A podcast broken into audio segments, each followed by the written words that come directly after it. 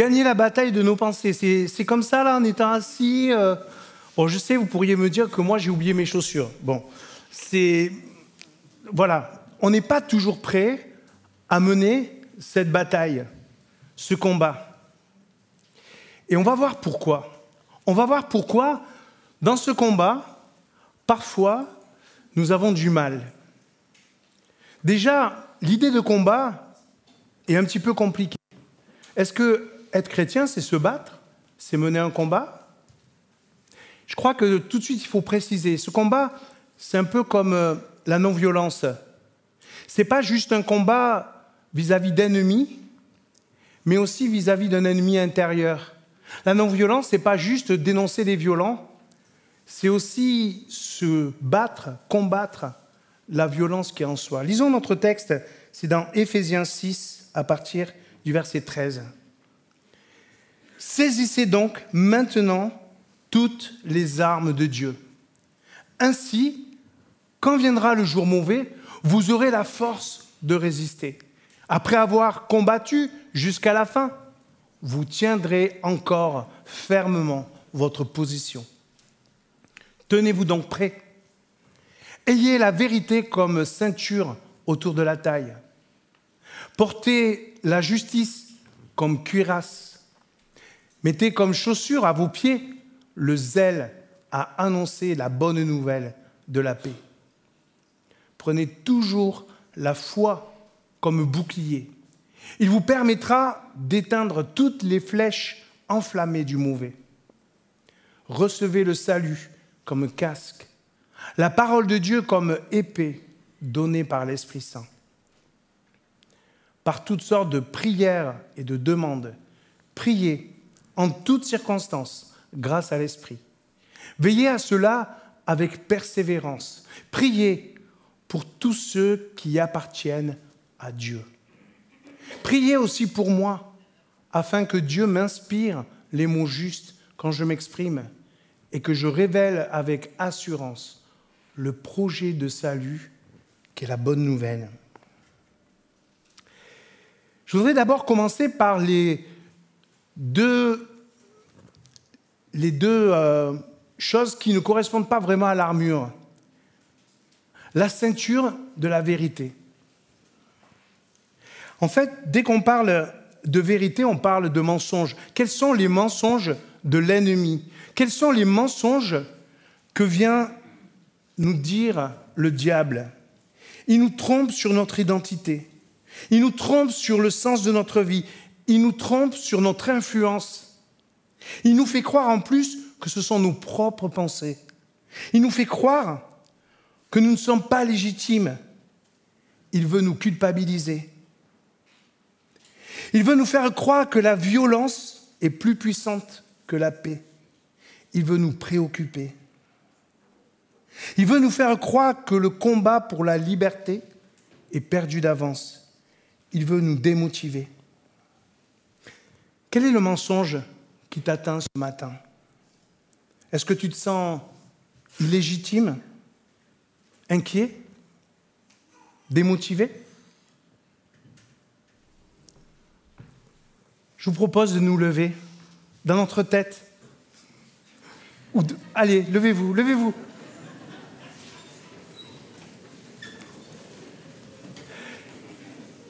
toute cette campagne ne servirait pas à grand-chose si nous laissions pas à la croix tous ces mensonges.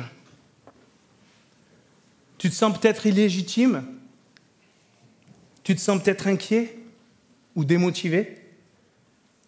Je vais partager tout simplement le fait que cette semaine, j'ai vécu à peu près les trois successivement. Et je me disais que ce combat, il faut qu'on le gagne. Il faut qu'on mette sur nos murs ces mots et de dire, Seigneur, tu as vaincu ces ennemis sur la croix. Tu as vaincu ces pensées sur la croix. Je ne veux plus les faire miennes. Je veux prier avant de continuer. Seigneur, nous voulons revêtir la ceinture de la vérité. Et nous voulons mettre nos chaussures, la chaussure du zèle que tu nous as donné.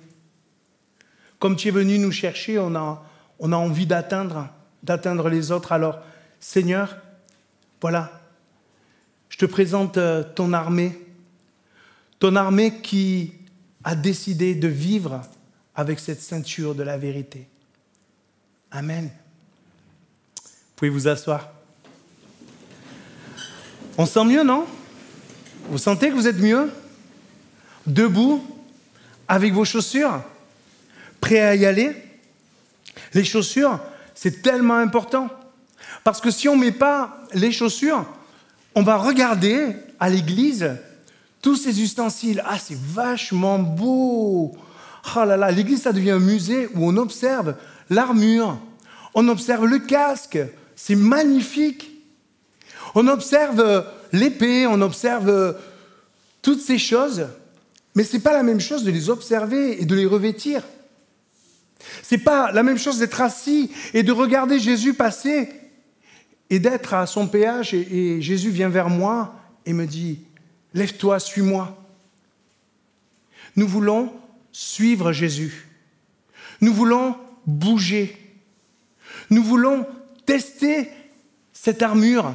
Alors ce n'est pas toujours facile parce qu'on a l'habitude de nos t-shirts, de nos chemises, de nos pantalons et, et revêtir l'armure du Seigneur, ce n'est pas forcément des habits confortables. Mais Jésus n'est pas venu nous apporter le confort. Il nous dit, je ne suis pas venu apporter la paix, mais l'épée. Waouh Seigneur, on, revient la prochaine fois. Nous, on veut la paix. Vous voyez, la bataille dans nos pensées tout de suite. L'enjeu de cette bataille n'est rien de moins que le salut de mon âme et le salut de mes contemporains. Rien de moins que cela. Jésus veut m'enrôler dans son armée. Une vie consacrée au combat et non au confort. Et dans cette armure, il me donne des armes défensives.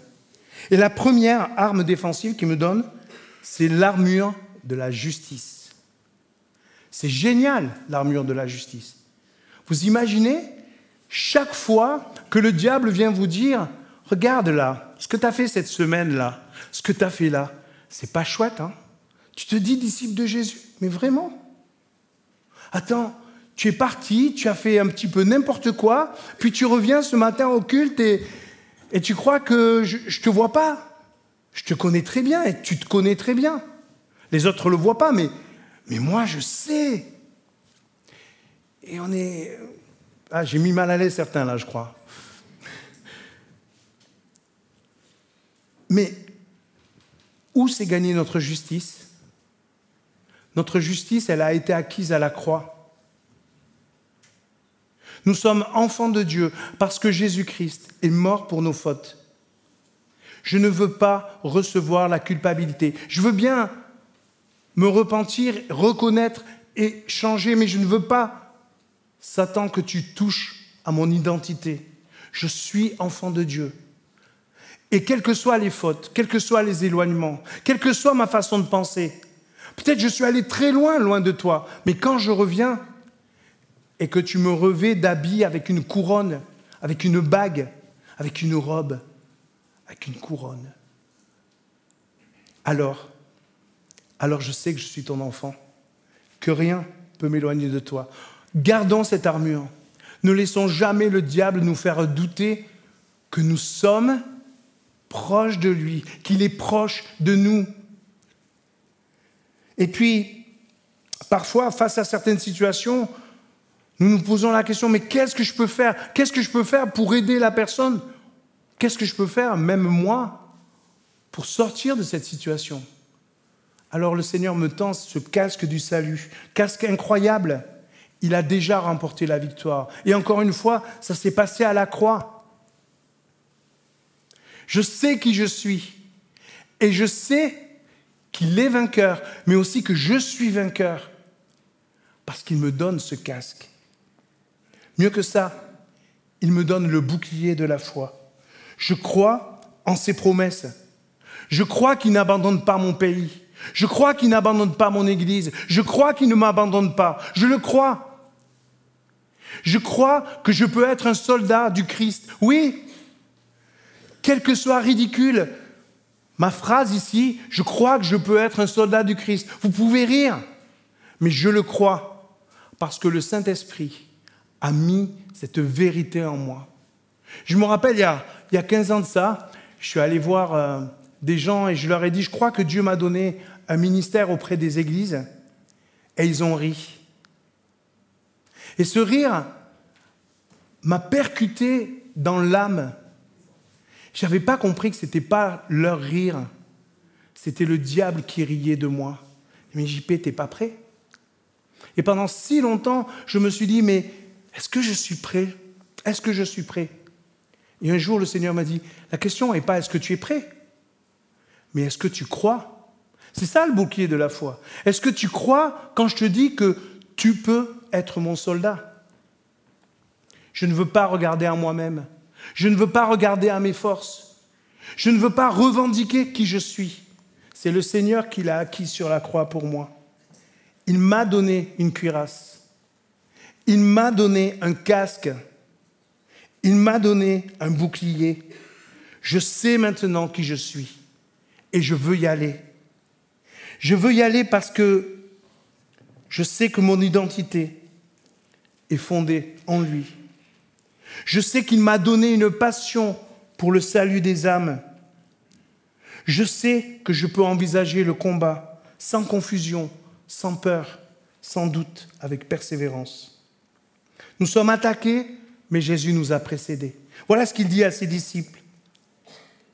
Je serai pour vous tous cette nuit une occasion de chute, car il est écrit, je frapperai le berger et les brebis du troupeau seront dispersées. Mais après ma résurrection, je vous précéderai en Galilée. Oui Seigneur, merci parce que tu nous as précédés. Merci parce que tu nous as donné ces armes défensives. Nous savons qui nous sommes. Nous savons ce que tu attends de nous. Nous voulons manifester que ton projet est plus fort que la fatalité.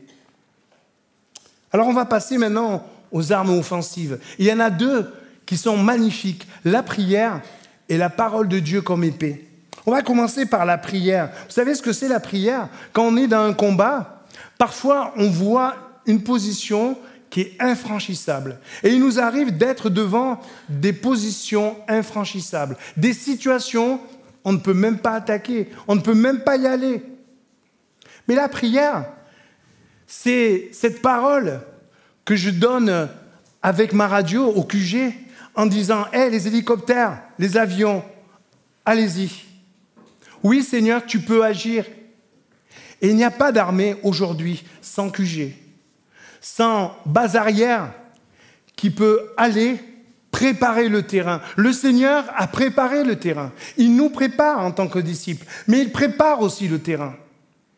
Et la manière de participer à cette préparation du terrain, c'est juste lui donner les indications. Là, il y a vraiment besoin, Seigneur, de ton intervention. Et nous croyons qu'il va le faire. Dieu répond à nos prières. Paul dit, je suis en prison, mais je suis ambassadeur du Christ.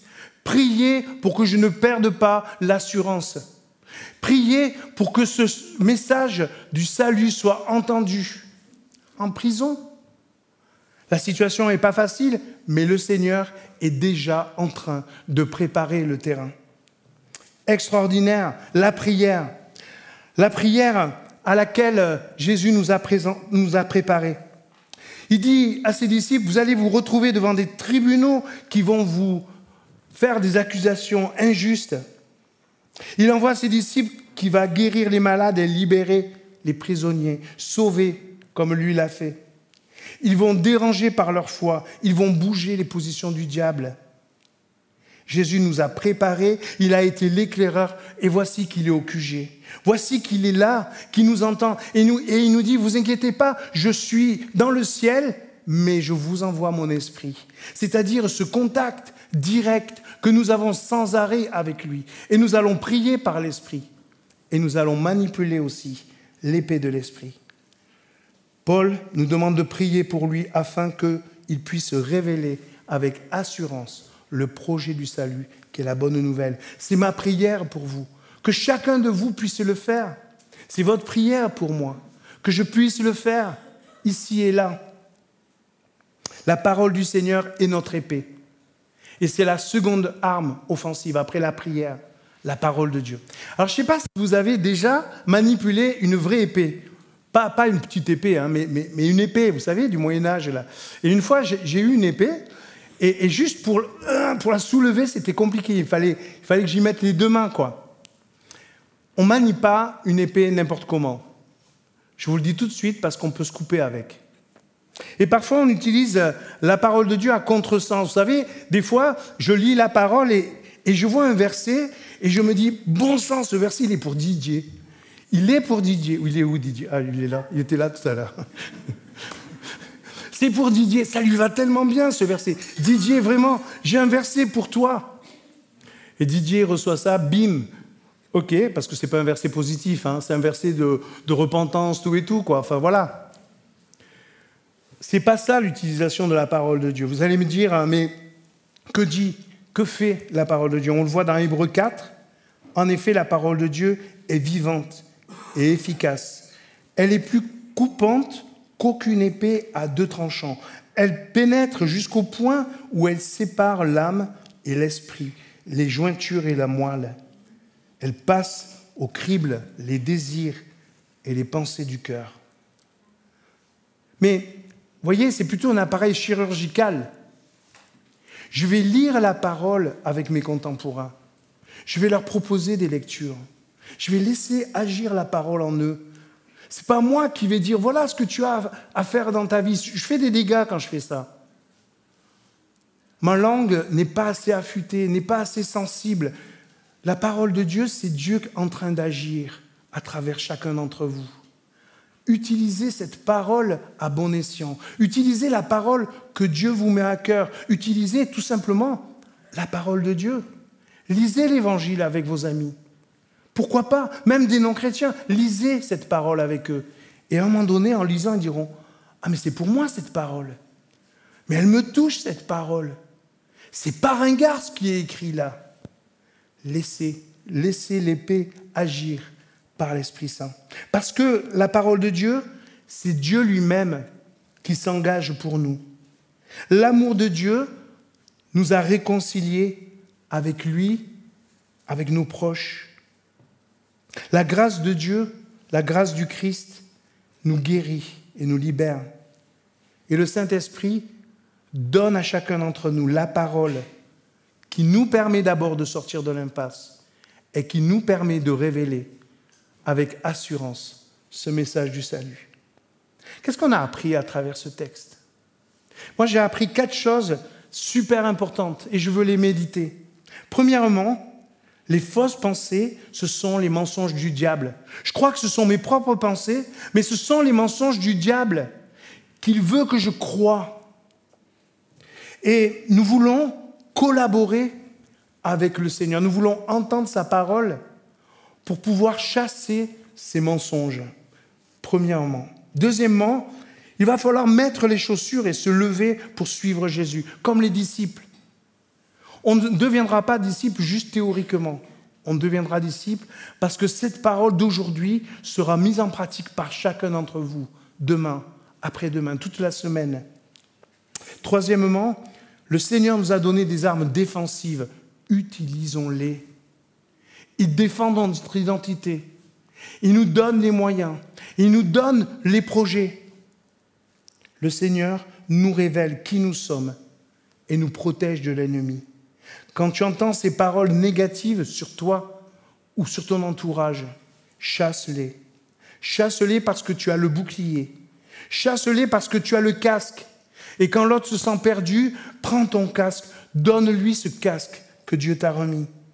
Quand l'autre ne sait plus qui il est, enlève ta cuirasse, donne-lui. Jésus l'a fait tellement de fois, quand il a lavé les pieds de ses disciples, par exemple. Donnez à l'autre ce que nous avons reçu du Christ. Tu sais, cette cuirasse, n'est pas la mienne. Il me l'a confiée. Est-ce qu'elle te va? Est-ce que tu pourrais la mettre? Quatrièmement, nous voulons passer à l'offensive, grâce à la présence et la puissance du Christ dans le QG. Il est là, il nous attend, il attend nos instructions. Regarde ces positions-là, elles sont inatteignables. Seigneur, change les situations. Il nous faut gagner la bataille de nos pensées pour nous engager pour lui. Je sais que chaque fois qu'on parle d'engagement, dans tes pensées, il y a toutes ces paroles qui disent Ah non, pas moi, j'ai pas le temps, c'est pas possible, etc. Et si on mettait tout ça dans un paquet et qu'on le laissait sur le fauteuil?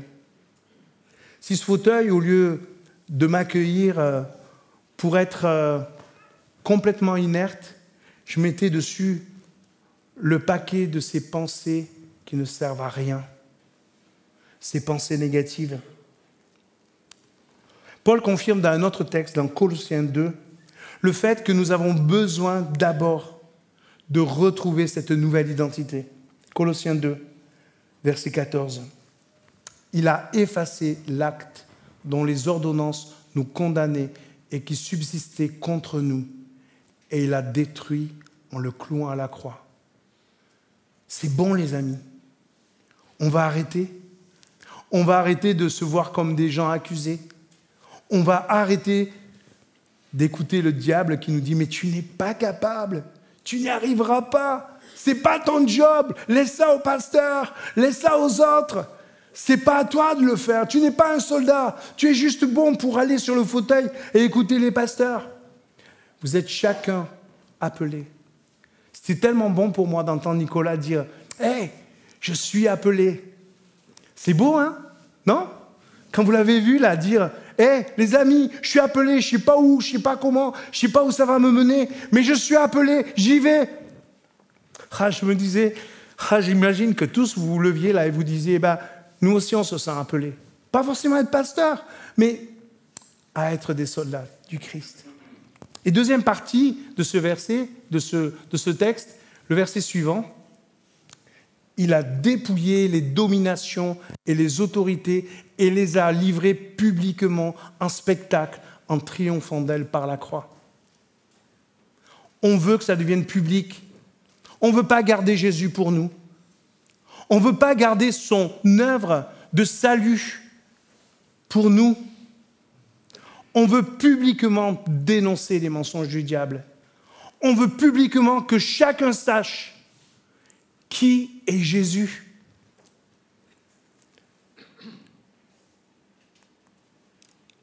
Gagner la bataille de nos pensées. Et si c'était aussi simple que ça? Croire ce qu'il nous dit. C'est tellement naïf. C'est un schéma qu'on donne souvent aux enfants, la ceinture, l'épée, le casque, l'armure. Je voulais représenter ça, et puis c'est un peu kitsch, quoi. Mais si c'était vrai, tout simplement, si c'était vrai que Dieu a les moyens de faire de nous ses soldats, si c'était vrai cette parole pour toi aujourd'hui, que tu peux le servir, est-ce que tu répondrais oui?